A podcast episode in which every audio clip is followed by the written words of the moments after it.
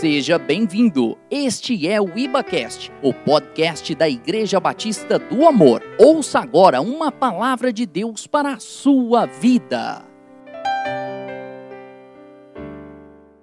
Nós hoje vamos ministrar aqui a, a família, especialmente aos casais também. Mas você que não é casado, você que é filho, fique atento porque essa palavra essa palavra também é para você.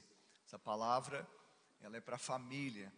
E nós temos entendido que lá, na, em nossa casa, ali reside a primeira igreja, amém? Então nós vamos fazer de uma forma diferente, não é? Pastora Ana, nós vamos estar aqui conversando e expondo a palavra de Deus e também trazendo aqui algumas situações que estão presentes no casamento, né? E existe na verdade, erros e conflitos, não é? Erros e acertos, mas erros e conflitos dentro do casamento. Amém? Então vamos lá, né? É... Pegar um negócio aqui, Isso. gente. Aproveitar beber uma água também. Se os diáconos puderem, por favor, nos servir com água ali. Amém. Enquanto isso, queria é, citar aqui, meu bem, sente aqui, por favor, tá bom? Que você vai ficar tendo o close daquela que aquela que câmera isso? ali. Eu acho que vai agregar mais ao do que. Ai, Jesus. Bom, então, eu queria fazer a leitura aqui de uns, de uns dados, algumas informações que foram veiculadas na mídia recentemente. E diz o seguinte: como resultado da pandemia, Muitos casais ficaram juntos em casa por meses, o que alimentou os conflitos, considerando que o cartório ficou fechado nesse tempo, notamos um aumento nas marcações de reuniões de divórcio. Isso aqui saiu no estado de Minas. É, outra informação: em Xi'an, de 12 milhões de habitantes, capital da província de Shaanxi, Shaanxi região central da China registrou um recorde no número de pedidos de divórcio nas últimas semanas, segundo o jornal chinês em língua inglesa, The Global Times. Então, são algumas informações concernentes ao tempo da pandemia. No mundo, não é? especialmente aqui no Brasil, nós temos uma informação também. Olha só. No Brasil, o número de denúncias de violência doméstica sobe 17% durante a quarentena. Também saiu é, no site da UOL. Então, nós temos, na verdade, uma, uma situação. E é uma situação que ela é conflituosa. É uma situação de, é, de tensão em tempos assim, principalmente nesse sentido nas casas, nas famílias, não é? E nós então decidimos compartilhar no culto da família alguns erros que nós devemos evitar. E como trabalhar esses, esses erros, ou as, na verdade, a resposta que nós devemos dar aos erros presentes dentro de um casamento, dentro ali da, desse asilo inviolável, né, que é a nossa casa. Como trabalhar isso? Então a gente procurou é, fazer-se como perguntas e respostas, e nós vamos comentar, falando, claro, a base e a palavra de Deus, e também nós fomos muito influenciados né, por um pastor de renome no Brasil, que é o pastor Josué Gonçalves, ele tem um ministério muito forte com famílias, não é família debaixo da graça, e ele tem esse livro que são as 104, os 104 erros que um casal não pode cometer. Né? Alguém falou assim, pastor, é, bem que me disseram que eu tinha 104 razões para não casar, né? e agora eu estou cometendo 104 erros, porque, mas não é bem assim. Se você tinha pelo menos um motivo para casar, que era a vontade de Deus, era o sim, o amém de Deus, então você fez a escolha certa, que melhor serem dois do que um, e certamente não é regra que o homem esteja só. Então nós entendemos que é um plano de Deus para cumprir muito mais do que uma vontade do homem ou da mulher, mas a vontade do próprio Deus. Não é isso, pastor Ana? É verdade. Nós queremos colocar aqui, porque quando nós avaliamos esse cenário, aquilo que está acontecendo, isso é muito preocupante. E quando nós é, pensamos, aliás, se nós pensarmos, ah, mas esses dados é, é no geral, a igreja não está incluída nisso. Gente, é, por incrível que pareça, existe uma pesquisa que fala que 40% dos divórcios são é, por casais cristãos. Então, assim, é, uma, é um índice muito alto, é uma taxa muito alta. E aí vem a pandemia e já, já traz esse cenário é, para o mundo, né? um cenário que é muito preocupante, as pessoas estão muito ansiosas. Ah, com, aflitas, né, com tudo que está acontecendo, e aí as pessoas não encontram paz dentro dos seus lares.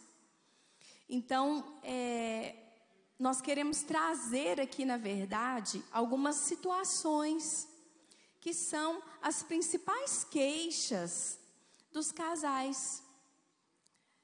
E que nós percebemos que tem é, um, um, um, fim ali, na, na verdade, um início, um início numa base mal consolidada. Então, nós queremos trabalhar apenas alguns. Agora, na parte da manhã, nós vamos é, pegar aqui dentro de alguns temas gerais, nós vamos pegar queixas específicas. E à noite nós voltaremos com outras, outros temas gerais, também com outras queixas específicas, porque, como diz o livro, eles, eles, ele, pastor Josué Gonçalves colocou 104 erros que um casal não pode cometer. Então, no livro são 104, nós sabemos que, que tem mais. Ele abordou 104 mas, na verdade, é, por mais que tenham mais queixas, que existam mais queixas, o princípio é o mesmo. O princípio é o mesmo. Então, é isso que nós queremos trazer aqui nessa manhã. Conversar um pouquinho ah, com os casais que estão passando por um momento difícil. Então, e outra coisa que nós queremos deixar bem claro: é, nós somos pastores e aprove ao Senhor nos escolher para isso. Então, às vezes, é, isso já aconteceu, eu já vi. Tem casais que ficam esperando, pastor, o, o, a última gota. Ficam esperando a última gota para conversar com os pastores, para procurar os pastores, para procurar um aconselhamento, para procurar o seu líder. Esperam a última gota. Aí quando nós perguntamos, mas por que que vocês não nos procuraram antes? Ah, porque nós não queríamos levar problemas para vocês. Vocês já têm problema demais para resolver. A igreja está muito grande. Né? A gente não quer dar trabalho. Mas aí, gente, quando a gente chega, o negócio, o leite já derramou. Sabe? O negócio fica mais complicado, fica mais difícil. Vamos facilitar para nós, gente, por favor. e na verdade, não foi a última gota. Foi a primeira. Porque se tivesse procurado na primeira gota, não existiria a última, porque as coisas não se acumulariam. Então, por favor, vamos pedir ajuda na primeira gota. Vamos repetir isso, pastor? Vamos falar, vamos falar isso? Vamos, vamos pedir, pedir, ajuda, ajuda na, na, primeira, primeira gota. gota. Vamos, vamos selar isso como igreja, casais. Vamos selar isso nesse momento, pastor. Em nome de Jesus, vamos pedir ajuda na primeira gota. Porque é, é, se nós recebemos o socorro na primeira gota, ela vai se secar, vai passar, não vai ter acúmulo. Amém? Vamos ajudar, facilitar para os pastores também, né, gente? Amém? Eu até lembrei, é, essa semana, tinha muito tempo que eu não fervia leite, que hoje, primeiro que a gente tem tomado pouco leite lá em casa, mas aí eu fui ferver um leite que tinha um, um, é, um café, não é? No meu fogão não, limpinho. Aí eu fui mostrar para o Samuel por que daquele ditado, é, depois que o leite derramou, né? Não deixa o leite derramar. Né? Então, é, aí exatamente isso, porque existe uma, um fogo, existe uma tensão, mas você pode desligar, você pode abaixar o fogo, ou seja, você tem como Perfeito. prevenir e evitar. Perfeito. E, com certeza, tudo que se faz de uma forma antecipada, preventiva, traz menos dano. Isso é fato. Na é verdade, então nós precisamos trabalhar assim. É claro que nós não vamos nos eximir, né? a pastora está é, assim, é, descontraindo um pouco. É claro que, independente se está no início ou no fim, está no meio, nós estaremos ali para poder realmente ministrar, não é? E por isso nós estamos aqui também, né, com esse tema tão importante, que são esses erros e conflitos, não é, pastor Ana? E nós vamos começar exatamente falando isso, os erros. O que que normalmente é um erro que o homem comete? O que que é o erro que a mulher comete? Nós vamos aqui respondendo também qualquer semelhança é mera coincidência, mera tá? Mera coincidência, gente. Não acontece com a gente também não, né? Não, não. Lá em casa não acontece não, tá? Ai, Deus tá Olha vendo. só, o primeiro tema, que é o tema central, na verdade, é mudar o outro. Quem é casal aí? Levanta a mão. Quem é casal? Nós somos muitos casais aqui hoje, tem muitos casais também acompanhando. A pergunta aqui para vocês, antes nós fazemos a pergunta aqui é, um para o outro. Você já tentou mudar o seu cônjuge? Você já tentou é, convencê-lo de que deveria mudar? Então, mudar o outro. A pergunta é: ela vive tentando me mudar a todo custo. O que que você Alguém falou misericórdia. Então, agora agora nós vamos agora nós vamos passar para uma mulher para responder por que que não é a mulher, eu já ia falar você, né, mas eu vou falar por que que a mulher, a esposa, ela fica tentando muitas vezes mudar o marido, não é, o tempo todo. E Essa que... eu sei. Essa eu sei. Por que, que nós queremos mudar o nosso marido? Porque a gente é amiga dele, a gente quer deixar ele mais bonito, né? Por dentro e por fora. A gente quer, né? Aconselhar, a gente quer fazer isso. É porque as, as intenções são das melhores. É isso que os maridos têm que entender. São das melhores intenções. Bem, nós sabemos que não é por aí, né? É, cada ser tem uma individualidade, cada ser tem uma personalidade. Então nós precisamos ter cuidado, porque é, às vezes nós vamos fazer o papel do Espírito Santo. Gente, e é certo que não vai dar certo, porque nós não somos oniscientes, nós não somos onipresentes, nem onipotentes. Então, o ser humano, ele não consegue mudar o ser humano. Somente o Espírito Santo, ele tem o poder de mudar o Espírito Santo. Então, nós mulheres estamos errando nesse sentido. Porque como que nós queremos mudar o nosso marido? Falando, reclamando, murmurando, falando o tempo todo, né? Falando a, a, igual uma é, é, igual uma goteira, né? Pingando ali toda hora não tem coisa mais cansativa, tem até um provérbio que fala sobre isso, sobre a mulher rixosa. E acaba que quando nós queremos mudar o homem, é, nós acabamos nos tornando rixosas, reclamonas demais. É, eu tenho muitas coisas que é, eu queria que o Ricardo fosse diferente. Porque eu sou sanguínea fleumática. Então, o que me, que me deixa mais tranquila, agora eu estou no meu fleumático aqui, ó. Estou tranquila, né? A hora que eu começo a fazer gracinha, essas coisas, eu estou no meu sanguíneo. então, as personalidades, os temperamentos são diferentes. É, nós temos muitas coisas em comum. Mas tem coisas no Ricardo, por exemplo, ele é muito sistemático. Eu não sou sistemática.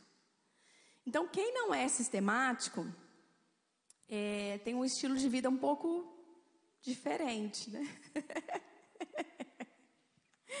e o sistemático, ele é mais metódico. Quem não é sistemático não é metódico. E aí é só um exemplo daquilo que às vezes nós queremos mudar no, na pessoa, no cônjuge. Às vezes você quer que seu marido ele tenha uma postura diferente, ele e aí você começa a falar, não, mas você, né, tem que mudar isso, tem que fazer assim, tem que fazer assado, porque você quer que ele seja do seu jeito. Mas ele é de uma forma diferente, e é isso que faz vocês funcionarem.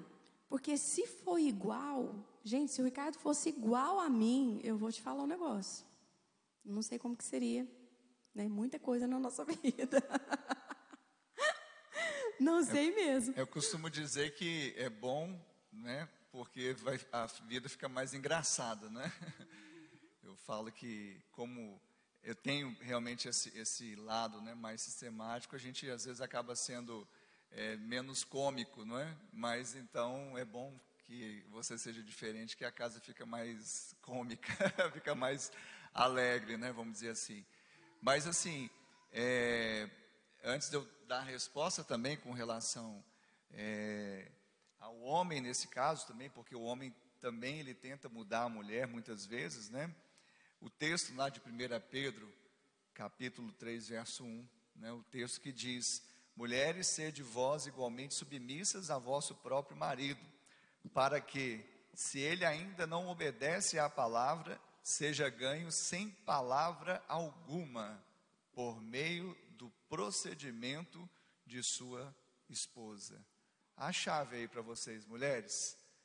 Quem está feliz aí, diga glória a Deus. Aí, viu? Glória a Deus. Eu, eu vou ter que ficar realmente calada. Será que eu vou ganhar sem palavra alguma? É sem, é com S ou com C, pastor? é com S, sem nenhuma, ok? É o que diz a palavra de Deus. Então não é o pastor Ricardo que.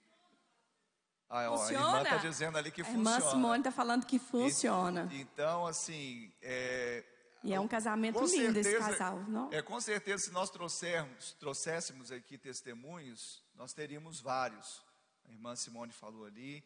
Tenho certeza que muitas irmãs que estão aqui poderiam subir e falar. Mas eu costumo dizer que o testemunho, ele serve exatamente para confirmar o que a palavra diz. Basta a palavra, a palavra diz, então, é isso mesmo. Não tem dúvida, não tem como errar. Não tem, sabe, relatividade, não é relativo que está aqui, é absoluto. Então, existe algo que realmente está na submissão, muitas vezes na, na obediência à palavra e a mulher no seu procedimento, às vezes sem palavras, muitas vezes sem palavras, ela vai trazer essa mudança com certeza, em nome de Jesus. Por outro lado, o homem, né, é, ele também quer que a mulher mude, não é? Muitas vezes o homem ele traz consigo um pensamento é, é, da casa dele. Às vezes ele, ele casa, mas ele se esquece que a mulher é, é, não é a mãe dele. E às vezes ele quer que a mulher, a esposa, o cônjuge, seja ips literis, ou seja, exatamente como a mãe dele foi. Isso é um problema. E isso a gente carrega sim. Dificilmente o homem que vai achar diferente, e hoje é dia das mães, mãe é mãe. É e, a, e a mãe do seu filho não é sua mãe. Ela é mãe do seu filho. Então, querido varão, quisera eu estar, a gente, a gente queria é, falar assim, será que eu não posso falar o recadinho para as mulheres? Não, não, não. Você dá os recados para os homens e eu dou para as mulheres. Né? Então eu vou dar para os homens. É, nós precisamos entender o que Jesus quis ensinar lá no Sermão do Monte, Mateus 7, quando ele fala do juízo temerário. E ele fala: Não julgueis para não serdes julgados. Com a mesma medida que você julgar, ou que você medir, vos medirão também. Aí ele continua dizendo: por que, que você não tira a trave do seu olho antes de olhar para o argueiro que está no olho do outro? Então, essa é uma boa chave para nós, homens. Porque muitas vezes nós chegamos e despejamos uma série de demandas de coisas que nós gostaríamos que fosse por causa de um modelo, de um estereótipo que nós trouxemos do nosso lar maternal e tentamos transpor para o lar conjugal. Então, quem sabe nessa avaliação de tirar o argueiro você vai conseguir ver melhor. Aliás, recentemente eu tive uma mensagem que eu indico, super indico, são os seus olhos. Jesus, um pouco antes, no capítulo 6 de Mateus, ele vai falar: se os seus olhos forem bons, Verdade. todo o seu corpo será luminoso. Então é depende muito da perspectiva que você olha. Se você olhar a mulher uma mulher relaxada, a mulher que não é submissa, a mulher que não cuida do lar, a mulher que não, sabe, é carinhosa, ela assim será. Ainda que ela mude, os seus olhos vão permanecer naquela ótica. A primeira mudança não está no externo, no ambiente, está em você mesmo. Viu, homem? Então, eu queria deixar essa, essa palavra sem contar também, depois eu gostaria, né, vai faltar tempo, mas nós vamos continuar à noite, que você medite também, é, isso vai para o homem e para a mulher, né, em 1 Coríntios capítulo 7, que lá vai falar exatamente disso, né, da, de, o, o, um título na minha Bíblia, Respostas acerca do casamento, estabilidade da família, capítulo 7 de 1 Coríntios, muito boa leitura. E lá, para a gente terminar a resposta do homem com relação a questão de tentar dominar, controlar, é, no caso o homem a sua esposa, é que também lá fala que se esse homem ele é casado com uma mulher, por exemplo, incrédula, ele santifica no convívio. Então a, a mulher incrédula, ela é santificada no convívio do homem crente. Assim como o homem incrédulo Exato. é santificado no convívio com a é mulher de mão crente. dupla, né? Mas como eu estou respondendo aqui, eu quero só deixar esse, esse ponto. Ah, mas pastor, minha mulher é crente. Melhor ainda. Porque se a incrédula, ela vai ser santificada pelo seu procedimento, muito mais a mulher que já tem o Espírito Santo vai ser pelo seu entendimento, pela sua vida, pela santidade de Deus que está na sua vida, em nome de Jesus. Amadinhas, nesse momento eu quero ler exatamente o conselho do pastor Josué para nós. Amém? Olha só, ele coloca assim: para as esposas. Falando em termos gerais, quando uma mulher oferece conselhos não solicitados ou procura ajudar, entre aspas, o marido, ela não faz a menor ideia do quanto pode parecer crítica e desamorosa para com ele. Mesmo que sua intenção seja amável, suas sugestões o ofendem e magoam. A reação dele pode ser forte, especialmente se ele sentiu-se criticado quando criança ou se viu o pai ser criticado pela sua mãe. Uma mulher que vive aconselhando seu marido continuamente precisa saber que, na maioria das vezes, ele não ouve aquele conselho. A mensagem que ele acaba ouvindo é: incompetente, incompetente, incompetente. Muitas vezes, não dizer nada é mais produtivo. E a questão também é saber a hora de falar, a forma de falar.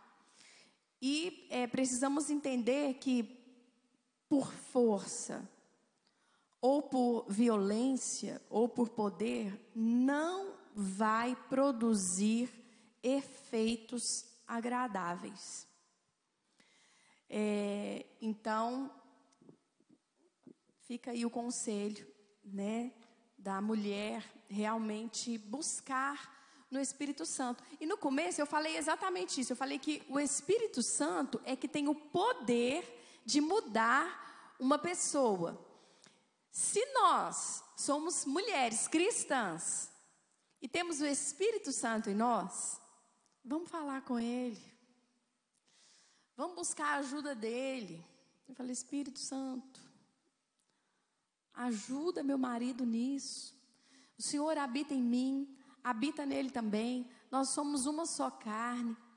E aí a gente tem que descansar. Uma vez que nós falamos com o Espírito Santo, nós descansamos. Amém? E a mulher de fé é aquela que já começa a agir como se, é, como se a resposta já veio. Amém? É, diz que Sara também é uma mulher de fé, né? Sara de Abraão, ela foi considerada mulher de fé, Sim. não é? é? Tanto que ela é citada também ali no texto de Hebreus 11. E na verdade, quando ela recebeu a notícia que ela ia engravidar, né, em, em um ano, ela riu, né? E por isso o nome do filho. Mas é engraçado como mulheres de fé podem dar um sorrisinho assim, meio amarelo, e a coisa acontecer, né? Vou contar aqui um caso verídico Ai, também, como o de Abraão e, e Sara. Alguns sabem que eu não sou muito dado a trabalhos muito técnicos, assim, sabe? Elétricos, de construção civil. Então, é, pedir para eu fazer isso, para mim, é eu já, já começo no prejuízo, porque eu falo assim, eu não vou dar conta.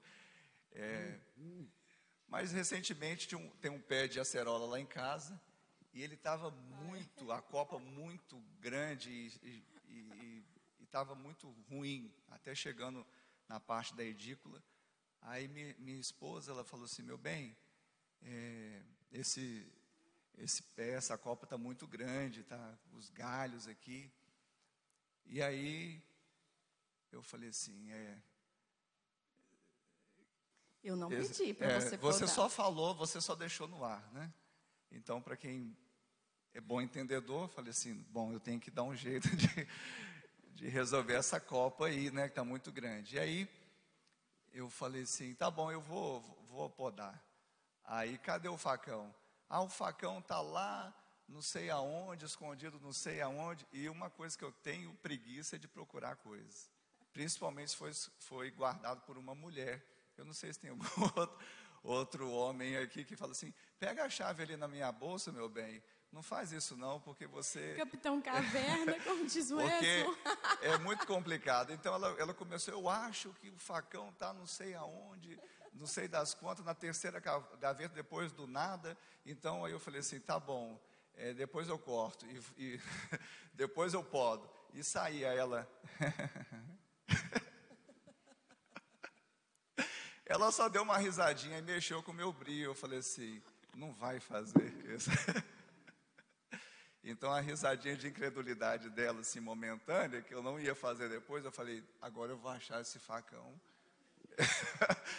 eu achei o facão, minha mão está toda calejada, mas eu podei o, o pé de acerola e ficou podadinho. Pode dar um glória a Deus aí. Gente, ó, ficou biito.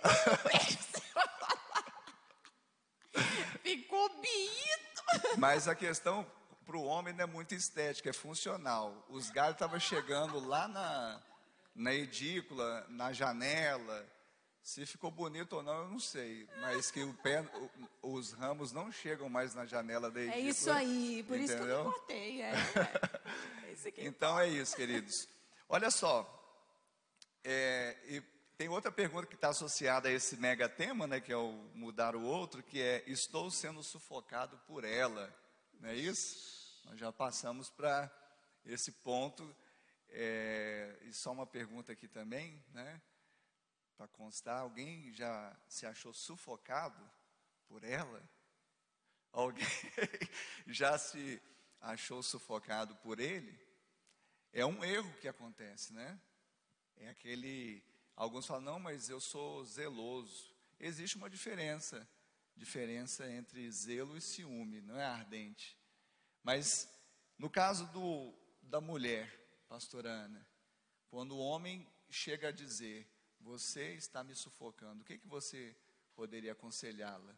Aconselhar a mulher que ela pudesse ser sábia e pudesse contornar esse erro que acontece nos casamentos. Então, é, em primeiro lugar, eu percebo que isso acontece principalmente com os recém-casados. O jovem solteiro, estava solteiro, levando a vida, né? Deixa a vida me levar, agora casou. Tinha futebol toda terça, Game sexta over, e né? sábado. Tinha futebol toda terça, sexta e sábado. Casou. E aí agora, né? Mais assim, é, isso é algo muito ruim eu me coloco, inclusive, no lugar desse marido, né, no lugar desse homem, porque casa, o casamento não é, quando você casa não significa que a sua individualidade ela vai ser é, ferida. Então, como eu disse no começo, nós somos indivíduos. Nós temos as nossas particularidades. E nós precisamos ter também uma intimidade, que é, eu tenho uma intimidade que é só minha, um espaço que é só meu. Então, no casamento, eu acredito que isso também deve ter. Então, a gente precisa ter cuidado, né? É, quando um casamento não tem espaço, quando não, aliás, quando não tem espaço no casamento para a individualidade, então ele está fadado a tornar-se insuportável. Nós temos que ter liberdade de fazermos coisas sozinhos. E tem mulher que não dá espaço para o homem. Ele está lá no serviço, né? Ela está ligando, está perguntando onde que está, que hora que chega, é, é, se atrasa um pouco. Então, mulheres, vocês que têm, ou vocês maridos que se sentem assim, né? É, precisam ter assim uma. Para os maridos precisam ter paciência, mas as mulheres precisam buscar uma ajuda. Porque, na minha humilde opinião, isso não é normal. Isso não é normal. Nós precisamos é, ser leves. Nós precisamos ser leves. Então tem alguma coisa dentro de você, dentro da sua alma, que não foi curada. Por que, que você está reagindo assim? Por que, que você está é, sufocando o seu relacionamento? E outra coisa, é bom sentir saudades. É bom, então é bom que haja um espaço, é bom que haja realmente né, é, é um intervalo ali durante o dia. É, é bom que o marido saia para ir trabalhar e você também faça as suas coisas sozinhas. Tem homens que não gostam de fazer compra no supermercado. Gente, Posso ouvir um amém de algum homem? Olha, oh. todos gostam. Mesmo, tá vendo? Eu sabia que existiam Eu preciso mudar. é, Flavinha. É porque eles estão amordaçados com a máscara. Aí, Mas tem muitos que não gostam de ir a o shoppings. Valdir, não, ele está sem máscara ali. Ô, Valdir, É. você nem para falar um amém aí. Então, é, tem homens que não gostam, né, desse tipo de atividade. Acha que, né, mas realmente é algo que a mulher pode fazer sozinha. Eu não me importo. Olha só como que Deus é perfeito. Ele não gosta, eu não, não- eu não me importo de ir sozinha ao supermercado. Não tem nenhum problema com isso, gente. Aliás, né, eu até gosto. Se é que vocês me entenderam. Gente, eu tô com um cartão de crédito, né? Eu tenho minha senha, meu cartão. É ele que paga. Vou no supermercado sozinha. Isso é um Principalmente hipermercados, né? Que a gente encontra de tudo. Mas Bem, é interessante que é, esse exemplo que a Ana deu aqui, ela é, realmente faz muito sentido para nós, né? Porque nós já tivemos problema com isso. Parece bobeira, né? Mas nós já tivemos, exatamente por isso, porque eu quero chegar no supermercado, só quero colocar as coisas mais baratas no carrinho. Assim, meu bem, esse arroz não dá. Esse aqui é mais barato, mas esse aqui não rende na panela. Eu falei, não, mas ele é, uma- é o melhor. É Esse aqui. Aí ela, não. Aí ficava. Aí eu falei, olha. Aí eu sou Tá aquele então. que gosta de ir no, no supermercado com a lista e saber se eu vou para comprar arroz e feijão, eu vou para comprar arroz e feijão. Ah, não, vamos olhar essa prateleira aqui. Aí já começa a dar um incômodo assim, né? Começa a vir um fogo assim, né? Então, é, acontecia essas coisas e, e- então eu queria que a coisa, eu, eu, eu falei, meu bem, mas como que a gente gasta duas horas para fazer uma compra? Eu não podia gastar 40 minutos, não, 40 minutos não tem como. Nós temos que passar em avaliar os preços e tal. Então foi uma, uma- um, um meio que nós encontramos, não que eh, a gente não faça isso junto, nós fazemos, mas hoje está bem resolvido. O dia que ela pode ir sozinha, ela vai, e a maioria das vezes ela vai, eu estou bem resolvido também. Eu sei, aí, aí eu já vou trazer para os homens, né, no sentido de que eu também não tenho problema com isso, graças a Deus. Eu tenho outros erros, outros problemas, mas quanto a, a ciúme, né, a ficar, né, o, o erro, né, ficar sufocando, é, esse sem falsa modéstia, eu posso falar aqui em cadeia nacional. Eu posso falar aqui em cadeia nacional, aqui, ó, diante de Deus, das inúmeras testemunhas, que esse erro não tem. Por quê? Porque eu confio nela. E mais do que eu confio nela, eu confio no Senhor, que me deu. Eu também. Me a deu. Né? Então, assim, é, como eu falei aqui no início, uma coisa é zelo, outra coisa é ciúmes. A mulher, ela gosta de ser também, é, ela gosta de se sentir pro- Cuidada, protegida. protegida, que ela, ela foi, se- houve falta dela no ambiente. Você sentiu minha falta, meu bem? Né? Ela, então, essas, essas coisas, né? Ela gosta, os, os, então isso é zelo. Zelo é bem-vindo, porque também uma relação sem zelo, e aí o homem que é mais é, razão, é mais prático, ele esquece dessa parte que é o sentimento, que é o coração. E isso não é bom. Então, para ele é o que? A mulher deveria, ela foi, ela deveria estar nove horas, chegou nove e meia, ele já está desesperado, mandando um torpedo para a mulher. Não existe isso, gente. Isso não existe. E como a pastora falou, para as mulheres, para o homem também, eu acredito que é mais doentio ainda. Porque a pessoa está sem estabilidade. Não é verdade?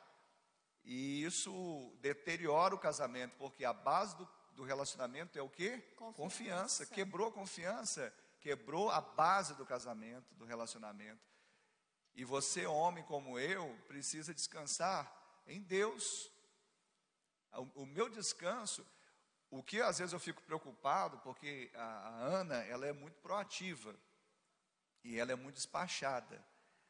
A Ana, ela tem uma veia de liderança também. Vocês conhecem aqui da IBA, que ela exerce liderança, cuida das pastoras, as, ela apacenta as, as irmãs, discipula as irmãs, apacenta crianças. Então ela, ela muitas vezes tem que despachar sem a minha presença, e muitas vezes ela sai com o carro, sai em alguns horários, aí me preocupa alguns horários, ela sabe disso por causa da segurança dela. Aí eu ligo por causa da segurança, ela sabe disso. Uhum. E hoje eu estou tão mais tranquilo que até isso eu já fiquei mais também, vamos dizer assim, comedido. E, e, e isso tem sido bom, por quê? Porque a nossa relação, nesse sentido, ela nunca foi maculada e cada vez tem crescido muito nessa confiança que nós temos um no outro e Verdade. que tem fortalecido. Então eu quero dar esse conselho, não sufoque. Olha só o que diz Paulo, eu quero citar aqui Paulo, ele diz aos Coríntios também, agora não mais no capítulo 7, mas no, no capítulo 13, que fala do amor, que é a base também do relacionamento, e ele fala o seguinte a respeito do amor, 1 Coríntios 13, 4, o amor é paciente, é benigno. O amor não arde em ciúmes. Se está ardendo em ciúmes, não é amor. Pode ser paixão, pode ser devaneio, pode ser loucura, mas não é amor. O amor não arde em ciúmes. Não se ufana, não se ensoberbece, não se conduz inconven inconvenientemente. É uma inconveniência quando uma pessoa se porta assim. O amor não se porta assim quando ele está oprimindo a outra pessoa. Não procura os seus interesses. Não se exaspera, não se ressente do mal, mas é, não se alegra com a injustiça, mas se regozija com a verdade. Então ele também não procura os seus interesses. Quem ama, cuida, mas cuida primeiramente do interesse do outro. Quem ama de verdade, ele procura facilitar a vida do outro, não oprimir. É engraçado também. É, dois anos atrás, vocês sabem, os, da, os amorosos, que eu tive um problema de saúde. Eu tive umas sete modalidades diferentes de CID, né, que é aquela classificação médica. Foi um ano assim difícil. Isso mexeu um pouco com o meu emocional. E eu me lembro que a gente procurou uma pessoa, um pastor, e ele, ele além de ser pastor também, ele, ele é psicólogo, né? Para a gente conversar e ver se aquilo estava somatizando, se era só questão fisiológica, se tinha um quê também das tensões, de uma estafa. E ele perguntou para a Ana assim: Você crê? Foi ele mesmo que perguntou que é, o seu marido está passando, você está contribuindo para esse estado do seu marido? Aí ela falou assim, claro, eu, eu sou esposa. Aí, claro, brincando, né? Mas assim. Ele perguntou para eu refletir, né? Ele falou assim, você acredita, você acha que você está contribuindo para que é, isso tudo aconteça, né, com ele? Porque ele está dando tilt, né? É, para ele, né? Eu falei, claro, senão não seria esposa dele, ué? Como assim? Mas eu citei isso para dizer o seguinte: olha só a preocupação do, do outro. Ele não veio em mim, ele veio no outro. Ou seja, você como esposa está cuidando do interesse dele, você como esposa está buscando primeiramente o interesse dele, você como esposa está amando sem oprimi-lo, que é a pergunta do erro, né? Sufocar. Em tese, eu não sou psicólogo, mas eu extraí essa mensagem ali das entrelinhas, né? Mas graças a Deus era só uma brincadeira, né, meu bem? Espero que sim. É, vamos para a próxima? Você quer falar a próxima aí? Já pode falar, que até eu abri aqui. Fechou a tela aqui. Olha só. É, é isso aqui é mais um clamor das mulheres do que dos homens, né? Mas vamos lá. Ele não lê um livro, só assiste a jogos de futebol. É, o erro é acomodar-se intelectualmente. Né? Eu vou responder primeiro então, porque eu acredito a mulher ela é mais eu, em, em geral, em geral, pessoal, em geral, ela, ela é mais desenvolta, ela é menos acomodada, ela é mais proativa, em geral. E o homem, se tiver um sofá, uma televisão, e se ele for do tipo, né, da personalidade que gosta de estabilidade qualquer, fleumático, ou seja, aquela personalidade que gosta da estabilidade, como eu, por exemplo, eu gosto muito da estabilidade.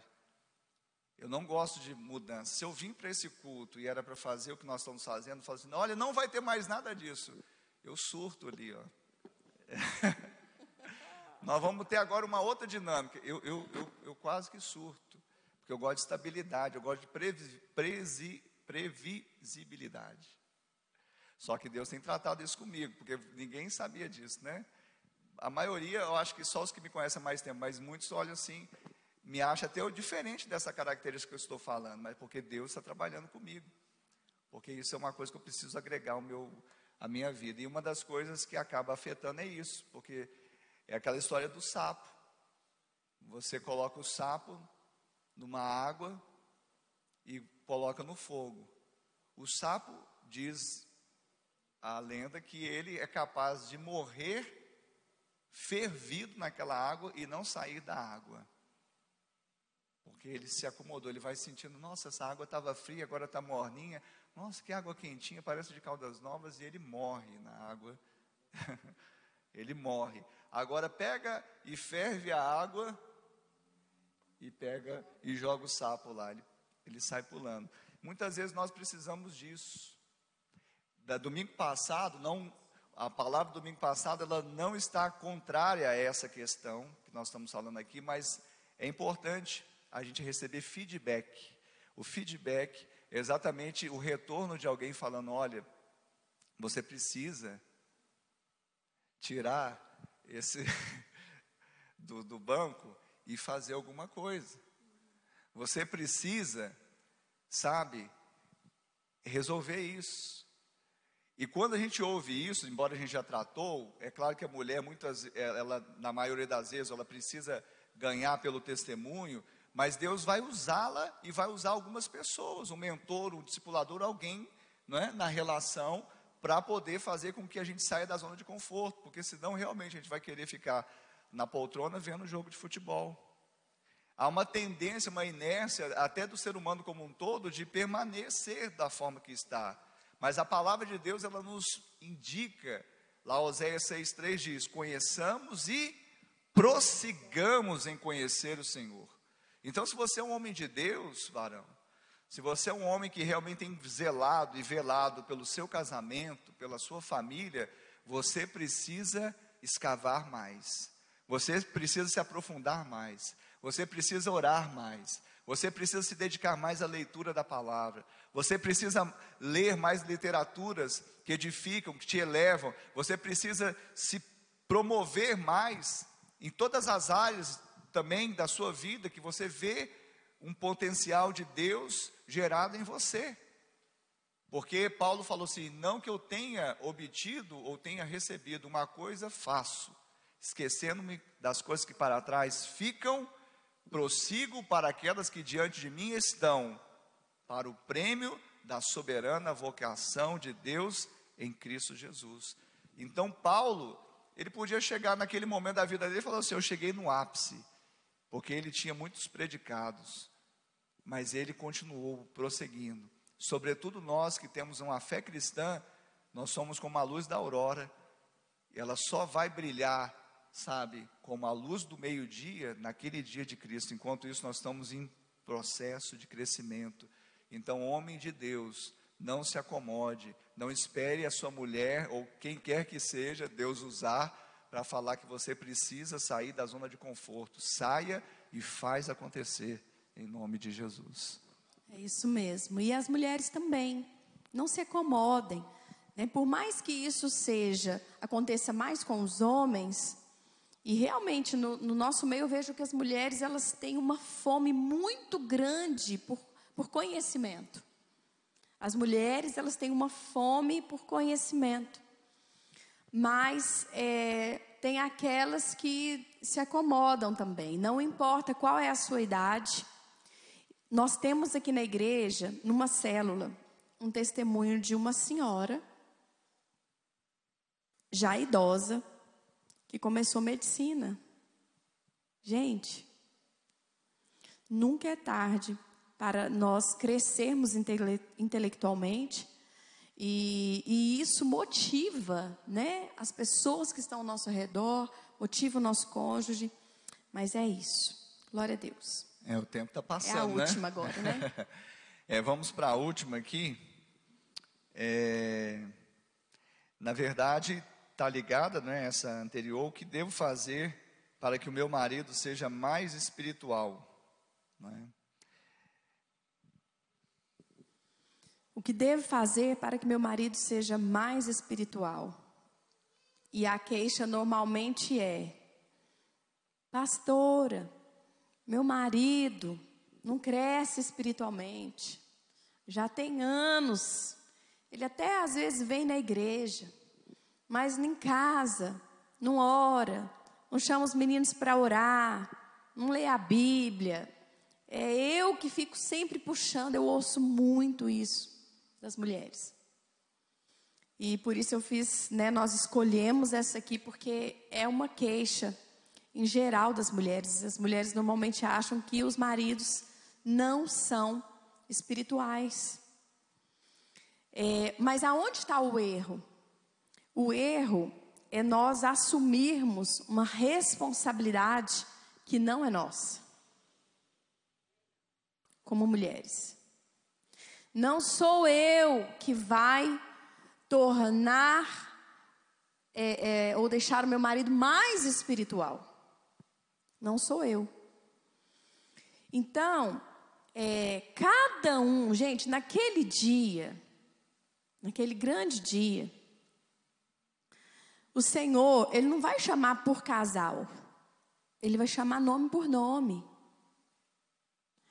Então, a vida espiritual do seu marido, é ele que vai prestar contas para Deus. Ele não vai ter que prestar contas para você, esposa, ele vai ter que prestar contas para Deus e vice-versa.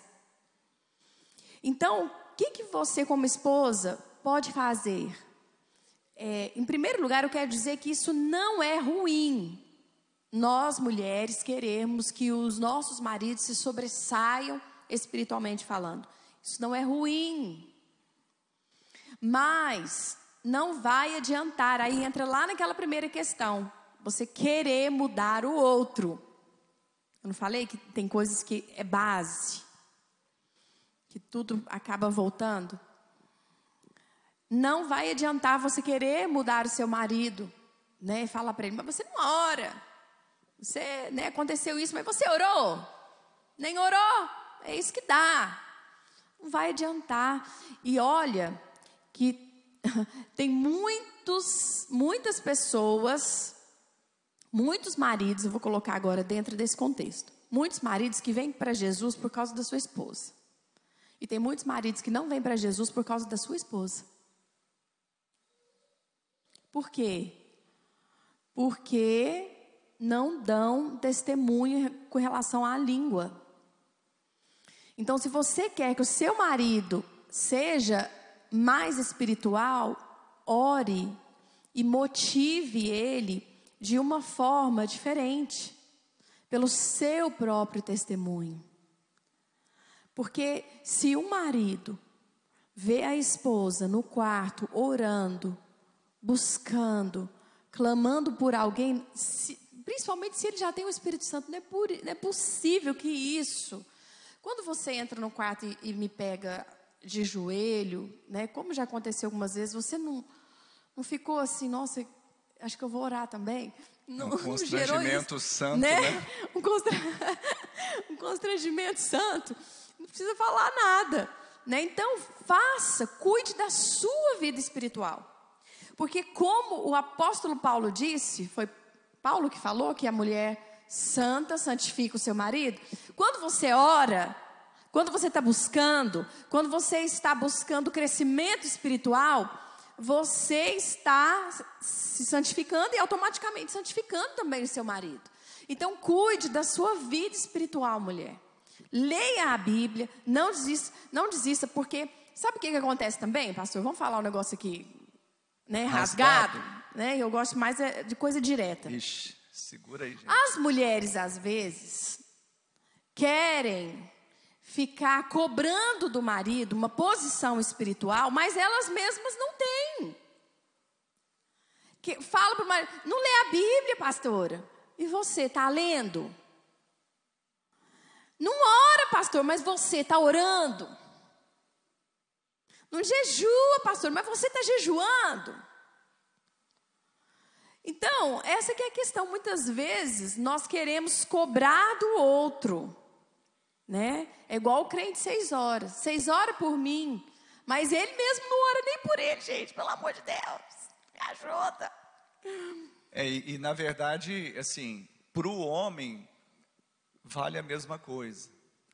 Eu, eu acredito que para o homem ele tem, ele tem que decorar, memorizar um versículo que eu vou citar agora, que é o de 1 Pedro, capítulo 3, verso 7. Não literalmente, eu vou falar aqui que é: Maridos, vivei com elas com entendimento, honrem elas como vaso mais frágil, herdeiras com vocês da mesma graça de vida. Então, olha tremendo, só. Hein? Não é, é tremendo que Pedro está dizendo aqui, capítulo 3, primeira carta dele, capítulo 3, verso 7. Ele está falando que se você olhar, novamente o olhar, se você viver com entendimento, o entendimento vai dar o que? A direção. Entendimento fala de sabedoria, sabedoria fala de bom siso, bom siso fala de decisão assertiva, acertada, coerente, certa. Às vezes a gente é precipitado, e a própria palavra fala precipício. Precipitado vem de precipício. Então, antes de ser precipitado e cobrar uma espiritualidade, ore, haja com entendimento. Alguém fala, pastor, mas nem elas se entendem bem, né? Uma vez a, a pastora Ana me confessou isso. Assim, nem a gente só consegue. ficar entre nós, Ah, só entre é. nós, desculpa. Assim, às vezes nem nós nos entendemos, porque a, a, a mente feminina ela é complexa mesmo. É Aí verdade. fala assim, se, pastor, se nem elas se compreendem, o senhor quer que eu a compreenda, que eu tenha entendimento, querido? Não é você não, você tem a mente de Cristo, é Cristo que vai compreendê-la por você. Aleluia. Você está recebendo isso em nome de Jesus, querido? Então vá para o vá pro joelho, é orar. E isso é tão interessante, por quê? Porque quando ela está orando, isso me constrange, sim. Eu vejo o que? Santidade, eu vejo devoção. Eu falo, eu preciso acompanhar essa mulher. Aliás, ela que precisava estar me acompanhando. Mas nem sempre foi assim, né, meu bem? Tem mais uma historinha, mais uma historinha. A historinha diz que no idos de 1999, Eita. eu com 25 anos de idade e ela com 19 anos de idade, recém-casados numa casa aqui no bairro Bons Santa tempos. Mônica, casa germinada, novinha, nosso casamento iniciando, tudo flor, né? Maravilha, rosas, perfumes, e eis que havia um microsystem. Alguém sabe o que que é isso? Aquele sonzinho que coloca o CD. Alguém sabe o que que é CD? Ainda sabe, né? Então coloca o CD e toca música. E na comunhão parcial Pastor de bem, Rodrigo sabe. na comunhão parcial de bem, esse objeto veio para a minha, os meus bens também, porque era da pastora, era da Ana. E eu trouxe os meus CDs e ela trouxe consigo os CDs dela. E ela lá, coinonia na época, né? Nauma Maravilhoso és, gente. Maravilhoso, Maravilhoso és. Nauma Dyer, Ludmila Ferber, Kleber Lucas. E adoração, Kleber, é, a coinonia, só canção daquelas que você fala assim, será que o, o céu desceu ou a terra subiu? Sabe, daquele tipo? E eu cheguei lá com os meus rock, Gospel. Petra, Catos Barneia. Oficina G3. Aí ela pegou e falou assim: Você não tem nenhum CD de crente aí, não? Ó, desculpa, nós gostamos de Cartes Barney, oficina, tá? Ela gosta também. Não gosto, Ela gente. gosta, Ixi. viu? Olha, tá Lembra bom, até tá da época do Rasta-Faca também. É. Só que ela achou que era por força e poder, né? Assim, você não tem, tipo, me intimidando. É. Aí eu falei, gente, que mal tem nisso? e aí eu me lembro que com o tempo eu via ela com muito mais devoção àquilo que ela ocupava mais o tempo do que eu era devoto àquilo que ocupava o meu tempo. E aquilo me influenciou.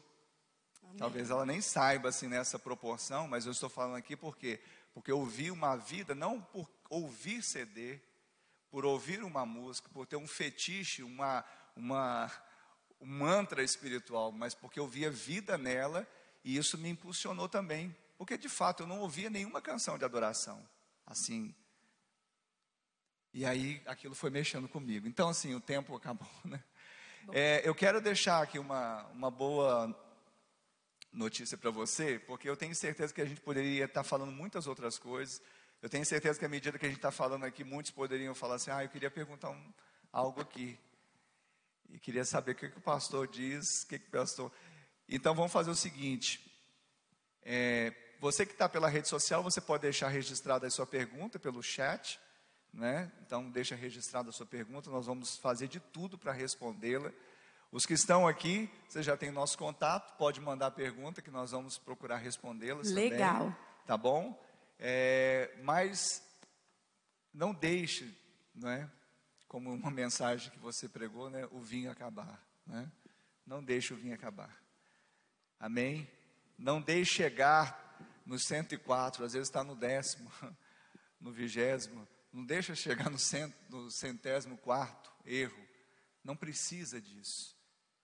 É um tempo para nós realmente buscarmos entendimento no Senhor. Eu acho que a gente nunca teve tanto tempo para fazer o que uma coisa que a gente precisa fazer reflexão. Porque a nossa vida muitas vezes, né? A vida é, que que antes da Covid, aquela vida tre- corrida, ela não nos permitia o quê? Refletirmos. E agora nós podemos refletir. Amém? Queria que você ficasse de pé no seu lugar. Eu queria terminar aqui, né, é, fazendo aqui um merchandise também do, li- do livro O Amor Jamais Acaba e que diz assim: ora, se alguém não tem cuidado dos seus, e especialmente os da própria casa, tem negado a fé, e é pior do que o descrente. 1 Timóteo 5, 8. O apóstolo Paulo escreveu a seu filho espiritual Timóteo, a fim de instruí-lo em sua vida pessoal e, sobretudo, em sua vida ministerial. Uma carta pastoral para um jovem e inexperiente pastor. Entre tantas coisas essenciais, Paulo fala de tratar bem, de forma especial, os da própria casa. É no lar que, primeiramente, experimentamos o cuidado do amor, mas infelizmente, onde muitos experimentam a rejeição e o ódio. Quem ama, cuida, pois o amor é benigno. Negar esse cuidado é negar a fé, uma vez que a fé opera pelo amor. Vamos ir mais adentro nesse amor? Porque quem ama, cuida bem da sua família, cuida bem do seu cônjuge. Amém? Vamos adorar o Senhor. Amém. Vamos declarar isso? Eu e minha casa serviremos a Deus.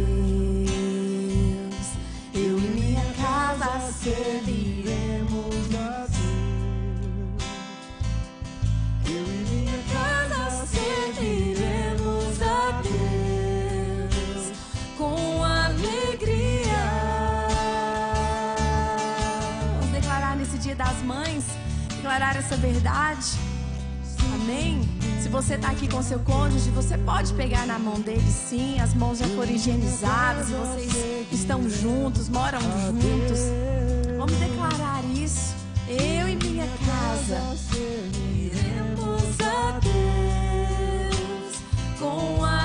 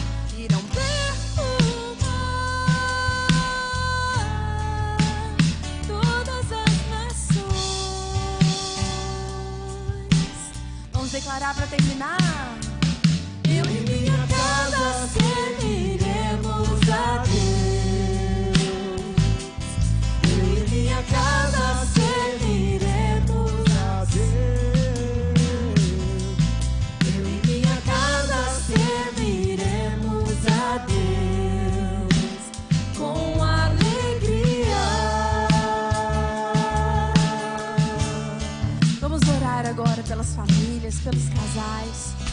Pai, nós queremos colocar cada casal, Senhor, que nesse momento, ó Pai, de pandemia, tem passado por conflitos, tem passado, ó Deus, por, por turbulências, por momentos, ó Deus, difíceis, mas agora, na autoridade que é no nome de Jesus, nós queremos declarar que sobre cada lar existe um espírito de amor, de graça, de paz. Pai, que no nome de Jesus, o coração da esposa agora seja inclinado para o seu marido. Que o espírito de sabedoria venha sobre ela. Ó Pai, que no nome de Jesus o amor do Senhor venha agora tomar o coração desse marido que está também, ó Deus, ali iracundo em relação à sua esposa.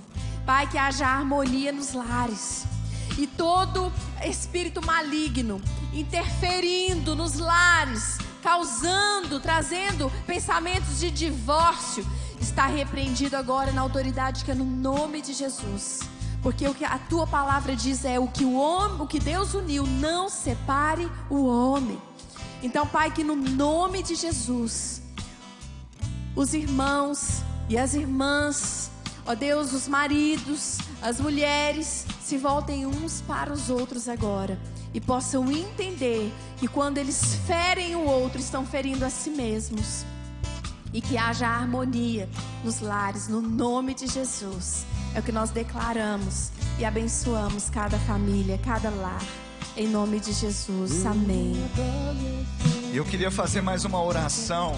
Eu queria que você fechasse os seus olhos, colocasse a mão no seu peito e orasse comigo dizendo: Senhor, todos digam: Senhor, nesta manhã eu ouvi a tua palavra a tua palavra e ela gerou e ela gerou fé fé em meu em coração. meu coração. Por isso agora eu confesso eu confesso que Jesus Cristo Jesus é o Cristo meu Senhor, é o meu Senhor, meu Salvador. meu Salvador. Escreve o meu nome Escreve meu nome no livro da vida livro da vida e salva-me. Salva-me. Pai, Pai, eu que um dia eu que um dia andei em teus caminhos, andei em teus caminhos, mas me desviei. mas me desviei. Hoje, Hoje, arrependido eu volto, arrependido eu volto. na certeza na certeza que sou aceito, que sou aceito, recebido recebido em seus braços de em seus amor. braços de amor. Coloca sandálias Coloca sandálias nos meus nos pés, meus pés, anel anel no meu no dedo, meu dedo. me dê vestes Me novas, dê vestes novas, porque o filho volta porque o filho volta para a casa do para a Pai. casa do Pai. Se você fez essa oração e se, e se identificou com ela, queria que você levantasse uma das suas mãos. Você que fez essa oração e se identificou, amém. Glória a Deus, olha só. Uma mocinha ali, uma princesa com a mão levantada. Jesus te abençoe. Dos pequeninos é o reino dos céus. Jesus te abençoe. Mais alguém? Mais alguém aqui fez essa oração e se identificou com ela, recebendo Jesus, ou quem sabe, voltando aos caminhos do Senhor, ou você que está na sua casa, você que está aí acompanhando essa mensagem pela rede social, você também fez essa decisão, está ardendo no seu coração, então vai aparecer aí uma inscrição, uma ficha para você preencher. A ficha de decisão. Você que decidiu por Jesus ou decidiu voltar para os caminhos dele, preencha essa ficha. Nós queremos andar juntos. Isso é ser família e proclamarmos a fé em Cristo Jesus até o último dia. Obrigado por acessar o IbaCast. Acesse nossas redes sociais. Siga Igreja Batista do Amor. Até a próxima!